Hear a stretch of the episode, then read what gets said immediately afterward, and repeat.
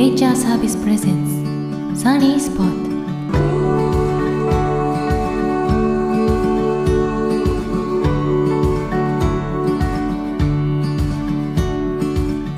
トこんにちはサウンドの山の案内人小雪こと小山由紀です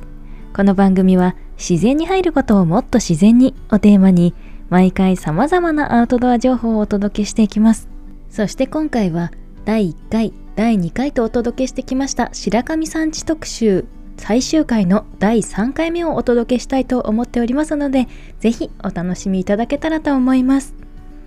寒さも厳しくなってきましたがラジオの前のあなたはいかがお過ごしですか？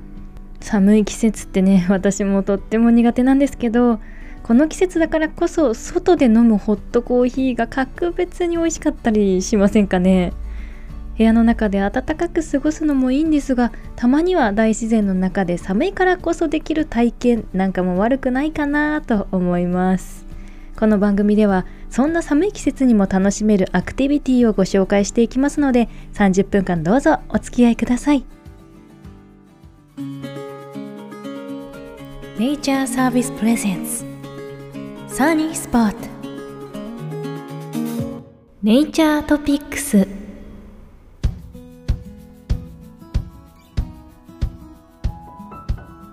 このコーナーでは自然体験キュレーションサイトネイチャーズからアウトドアトピックスをご紹介していきます。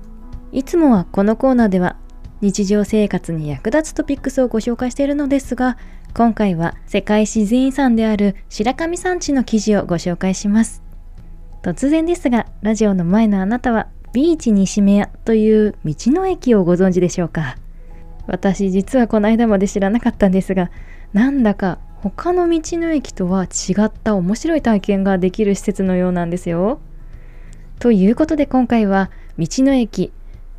津軽白神ビーチ西目屋で白神山地の魅力をつまみ食いという記事をご紹介します。青森県弘前市から車で30分。ビーチ西目屋は白神山地の玄関口である青森県中津軽郡西目屋村にあります。その名前から浜辺のような雰囲気を連想するのではないかと思いますが実は全く逆で 1000m 級の山々に囲まれた場所にあるんです。ちなみにビーチ西目屋のビーチはブナの木の方のビーチのことですね。白神山地ではブナの原生林がたくさんあることからその名前が付けられたとのこと。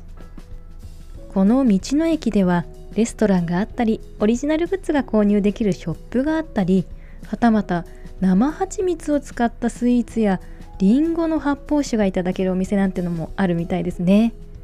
そんな様々な楽しみ方ができるこの場所ですが中でも面白いのが白神焙煎社というコーヒーの焙煎工場があるんですって。この白神焙煎社では工場の見学をするだけではなく焙煎体験やドリップ体験ができてさらには至福のコーヒータイムも味わうことができます。でもなんで白神山地でコーヒーなの？と思われた方もいらっしゃるかもしれませんね。その秘密は炭と水にあります。炭は地元のりんご農家で剪定され不要になったりんごの木の枝から作られているんです。水は白神山地の美味しい天然水を使用しているのだとか。いろいろ気になるこの白神焙煎車実はこの次のコーナーで直接インタビューさせていただきましたのでぜひお楽しみに。いかがでしたか？道の駅津軽白神ビーチ西目屋は白神山地の魅力と西目屋村のこだわりが詰まったワンダーランドのような場所でいつ行っても何度行っても新しい体験や発見があります。あなたもぜひ一度ビーチ西目屋へ足を運んでみてはいかがでしょうか。以上ネイチャートピックスのコーナーでした。Connect with nature and improve your well-being. Touching nature naturally on the Voice Podcast Station.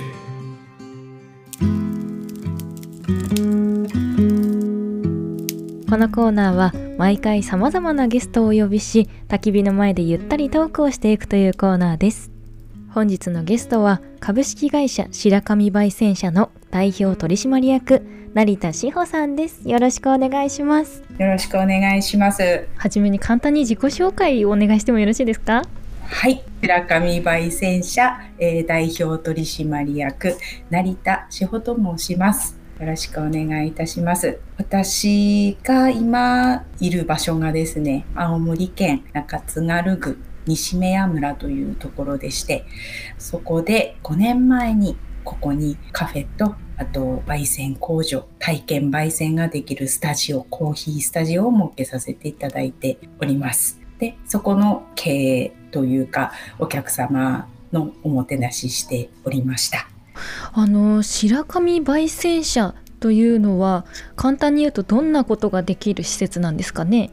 はい世界自然遺産、まあ、白神山地のふもとでコーヒーをあの焼いているんですけれどもそのコーヒーを焼くのに焙煎するのにリンゴの木の炭を使って焙煎してるんですね。でこの辺りは、まあ、リンゴ農家さんがたくさんいらっしゃるのでそのリンゴの木を炭にするところから始まってで炭にしてでその炭を小型の焙煎機で焼くんですけどもカフェでコーヒーを提供するとともにお客様にも焙煎してもらうっていうことができる場所になっています。うん、えー、リンゴの木をそもそもどうやって仕入れてるっていうんですかね。はい、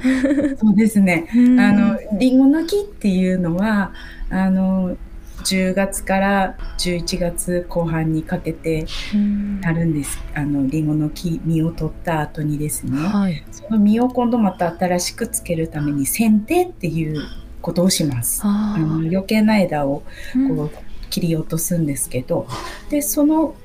落としてしまった枝木はあの捨ててしまうんですね。で結構大変な量を取れますのでそれをいただいてきてで利活用してで炭にするという形で。へえじゃあすごくサスティナブルというか木って剪定しないとうまく育たなかったりとかするんですよね多分。そうですね、まあ、うん、手入れのうちの技術だと思うんですけどりんごの実がなるためにはそういう真冬の中農家さんたち畑に出てて木を切ってたりあとはもう一つは最近、まあ、後継者さんがいなくて畑を手放すんですね。はい、で黙って放っておくと病気が隣の畑に移ってしまうのでその木を、まあ、切ってしまわなければいけない。でその時にやっぱり木を切るとたくさん量出ますのでそのままにしておけなくて処理するのにまたお金がかかるんですよ。でそった時にあの弊社の方で伺ってあの持ってっていいかってして あの気を分けてもらってたりします。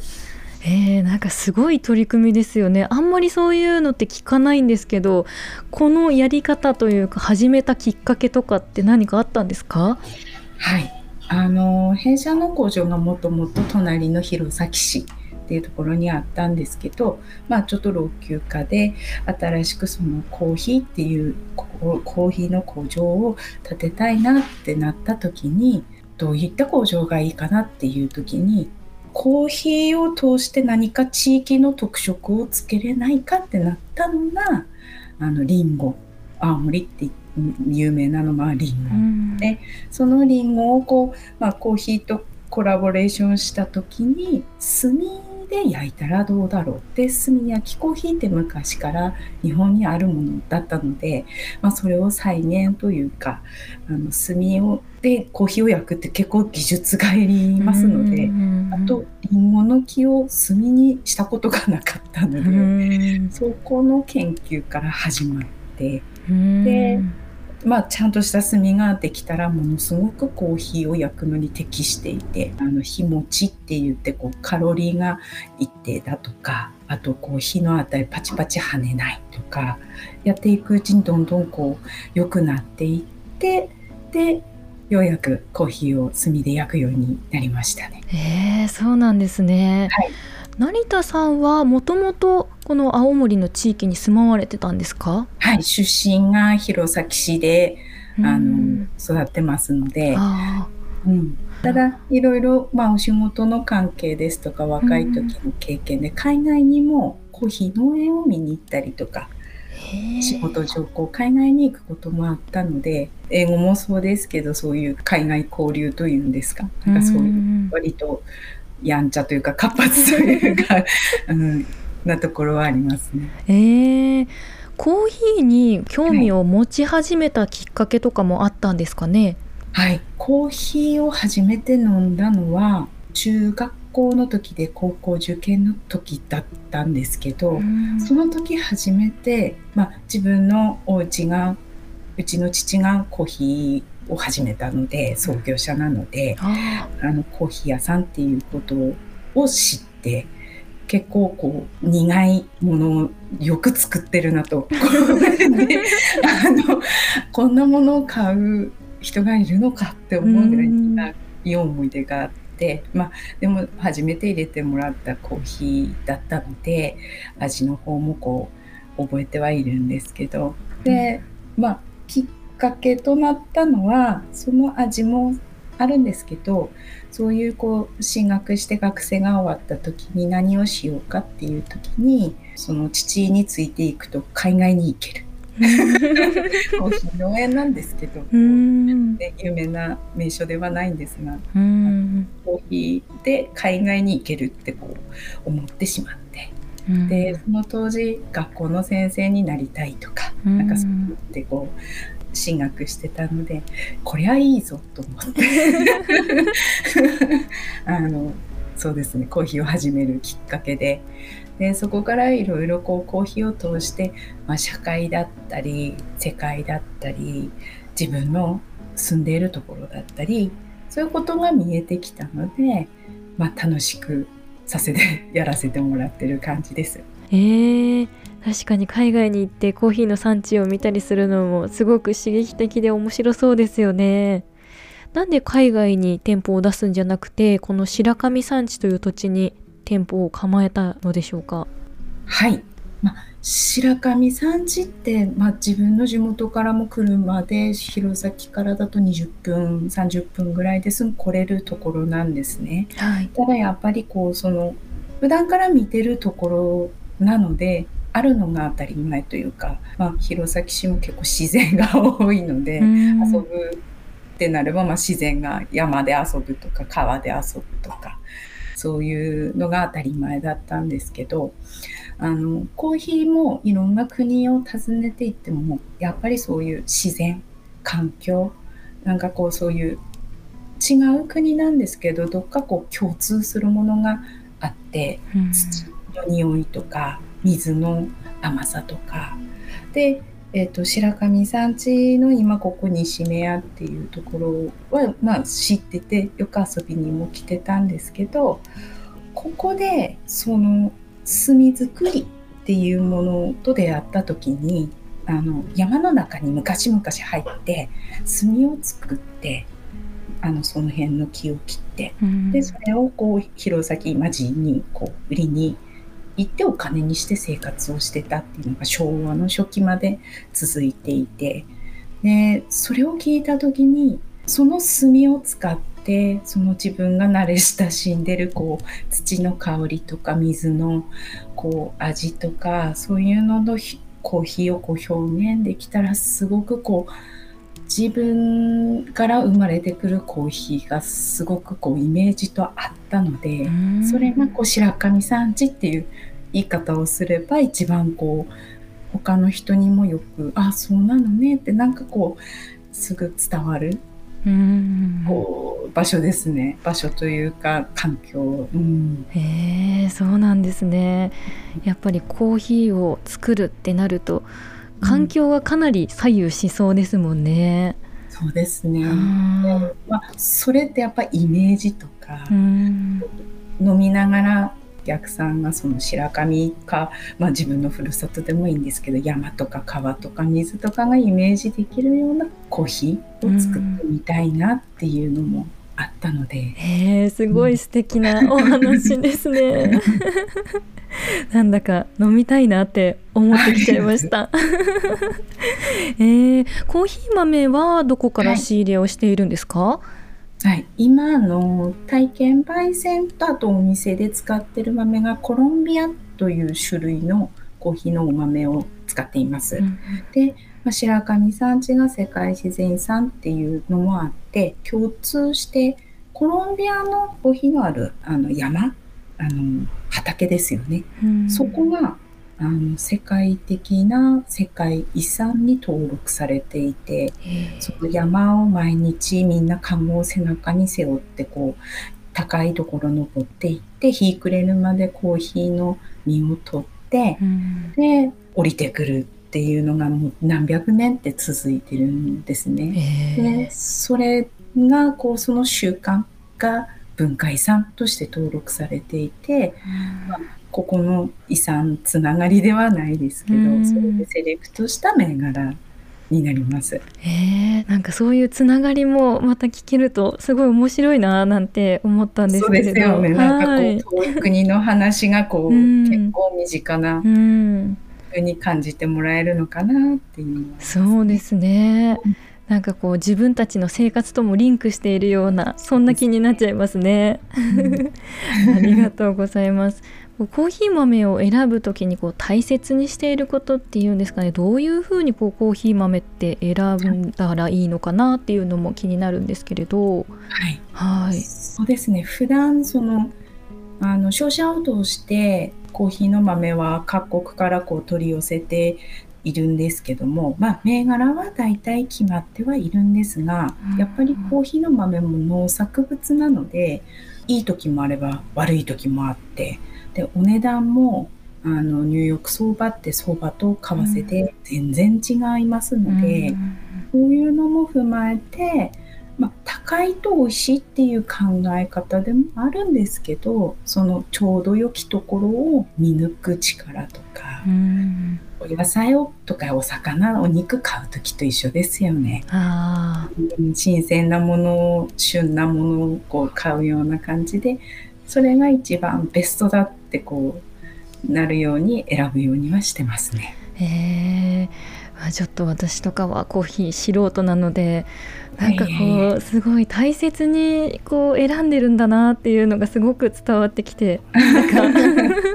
嬉しい気持ちにもなりますね。手間をかければ、うんでも美味しくなると思うんですよ。うんちょっと悪いところ取ってあげたりとかお世話した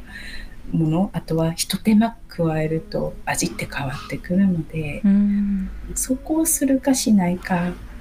ですね。うんあの先ほど焙煎方法も結構あの大変な方法だってお聞きしたんですけど、具体的にこうううんどんな感じで、あ炭の焙煎のところですよね。はい、はい。あの、もともとその炭焼きっていうのは日本の特有の焼き方で、うんだいたいガスとかうん熱風で焼きます。で、その焙煎機なんですけど、そこにこう、日本製のものをうちは使ってて、富士ロイヤルっていうあの会社さんのものを使ってるんですけど、あの炭をくべるところを作って、で、パソコンでデータを取れるようになってるんですが、その火加減っていうのが、まあ難しいもので同じ熱カロリーをずっと与え続けていく場面とあとこう温度をぐっと上げたり下げたりしたりするところがあるんですね。うんでそれを炭でやるっていうのはこうガスでいうとこのつまみで調整できないのでそうですね。量を減らしたりとか、うんあとは大きさ変えたりとかちょっとしたことであの違うあのたかが20分ぐらいで焙煎なんですけど全く違うものができますね。そのさじ加減とかもすごく難しそうだなって思ったんですけどなんかこのうん。うんここではコーヒー焙煎の体験とかもできるみたいに聞いたんですけれどそうなもんですよ。コーヒーって結構今皆さんよく飲まれてて、うん。お家でも入れてますってお客様からも聞くんですけどそもそも自分のお家で焙煎フライパンとかであの焙煎してであのブレンドなり、まあ、そのまま飲んでみたりそういうのがこうヨーロッパから始まってるんですね。うん。でそうそう日本の方ではなかなか焙煎してお友達来るからこれからじゃあ焙煎しておくとかっていうのはあんまり聞いたことがなくて。うん。ないですね。ただそのお茶の文化があるので、はい。うん。そもそもの作るところからやるのは当たり前のことでそれをここでそういう作法ではないんですが、まあ、機械本本物の機械を使って焼いてみる。うん。でその火加減とかあとはそのどれぐらい時間をかけるだとかあのそういう調整を自分なりにこう研究するっていうのがここのあのスタジオでできるんですよ。えー、すごいですね。なかなかそういう機会ってない気がするんですよね、その焙煎を体験するっていうのが。あのぜひ小山ブレンドを作ってあのファンを増やしてもらってあうん。のやっぱりこう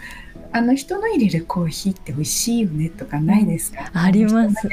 ねクッキーが美味しいよねとか、うん。あの料理美味しいよねとかって。コーヒーも一緒でやっぱり人によって作り方入れ方が違うので。うん。自分が焼いた豆を、ね、お友達とか家族とかに飲んでもらったらすごく楽しいと思うしうん。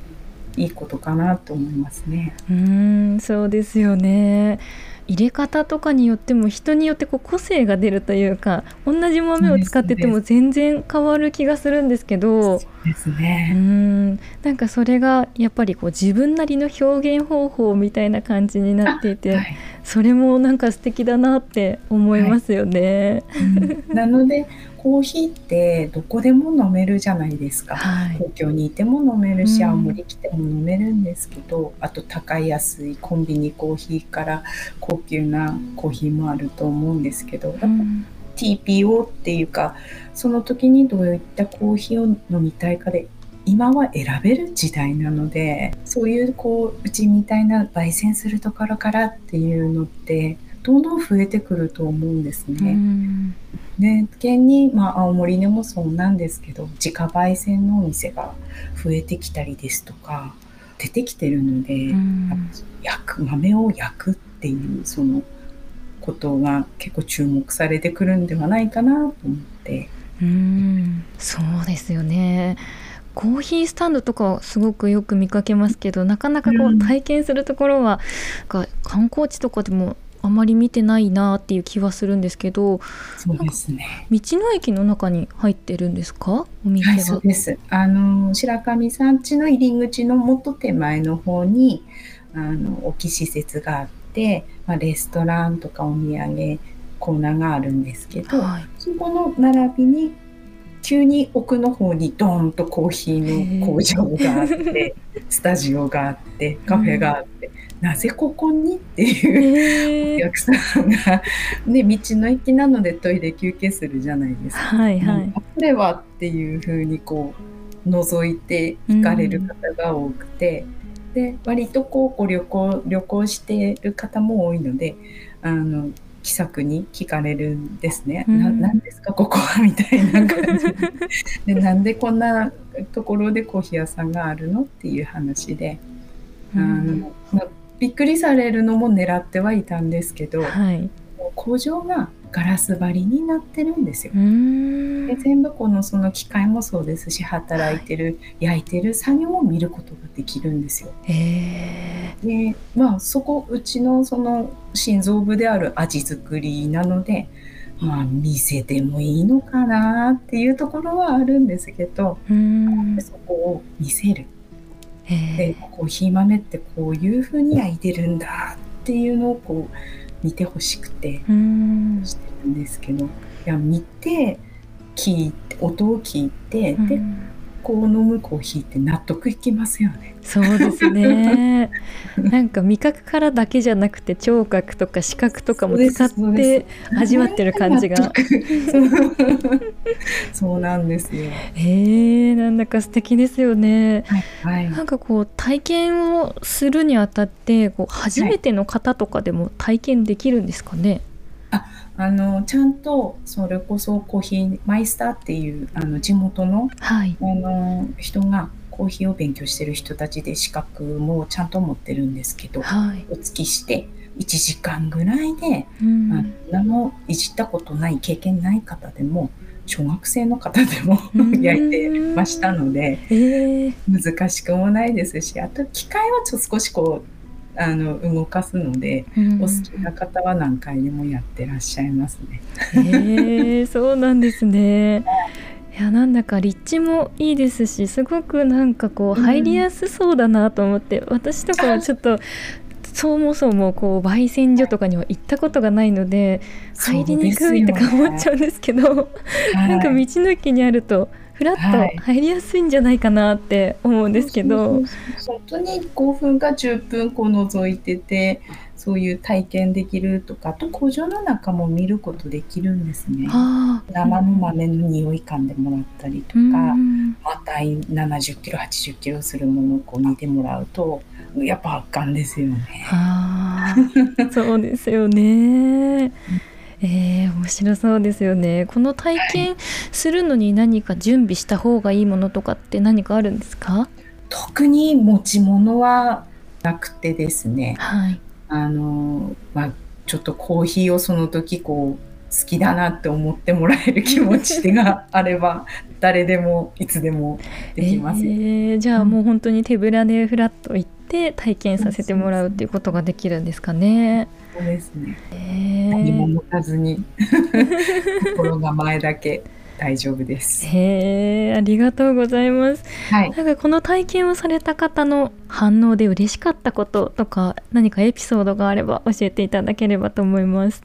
はい。あの、一つ、二つあって、一つはやっぱご夫妻でいらっしゃった時に、あの、普段は、あの、旦那さんが入れてるのって言われてて、で、一緒にコーヒーの焙煎と、あと入れ方っていうのもやっていて、たココーヒーのこう入れ方をご指導するんですけど、で、一生懸命お二人でやってて、全くこう味が、二人の味が 違うっていうので、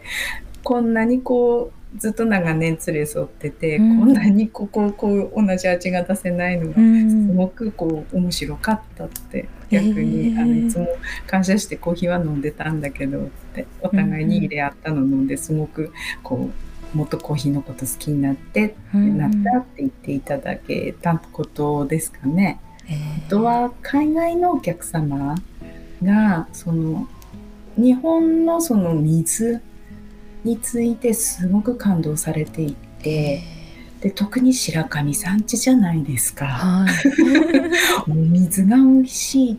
のであそれでやっぱりコーヒーってこんなに違うのねって言っていかれたんですよ。台湾かどっかのこうと都会に住んでて、まあ、水がこうそう綺麗ではない、まあ、あのウォーターサーバーとかもあるらしいんですけど、全然違うっていう話をしてて、もうこれは日本の大事なところだなとは思いましたね。ん。なんだかこう観光をするっていうとただ自然をこう見に行くだけじゃないんだなって思いました。そこのなんか文化というか、水の感じとかそういうのも体験できるってなると、何か付加価値がまたぐっと上がるような気がしますね。そうそうそう。なので日本のそのドリップするのもすぐ動画撮っていくんですよ。なんでそんなに面白い？これ普通だけどっていう話をしたら、コーヒーの豆をこして飲むのって珍しかったらしくえて、ー。普通はベトナムとか、はい。そういうところだと直にお湯を入れてうん。上澄みだけこう飲んだりとかするんですね、はい。トルココーヒーもそうですし、うんうんうんだけど日本人ってコーヒーをこしてるってね贅沢だねっていう、えー なんか贅沢な飲み方だねってなんかコメントを残していかれた方もいましたね。えーそうなんですね。当たり前なのでうん自分たちには。そっか逆にそれが珍しいって思う方々も多いんですね。うんうんうんなんだか面白いエピソードですね。ありがとうございます。はい。このコーヒー体験をするのにどうやって予約したらいいですかね？白神焙煎社ではインターネットの方からあの予約ができるようになってまして、えっと、弊社のホームページもしくは白神カレンダーっていうふうに検索していただくと予約サイトに行くことができます。お日にちいいところそこから選んでいただければと思います。はいありがとうございます。はい。では最後にこの番組を聞いている方にメッセージがあればお願いします。はい。青森県の西目屋村で美味しいコーヒーを作ってお待ちしてますので、ぜひおもてなしさせてください。よろしくお願いします。お待ちしてます。はい、ありがとうございました。本日のゲストは株式会社白神焙煎社の代表取締役成田志保さんでした。ありがとうございました。ありがとうございました。Find us on Facebook at Nature Service, touching nature naturally.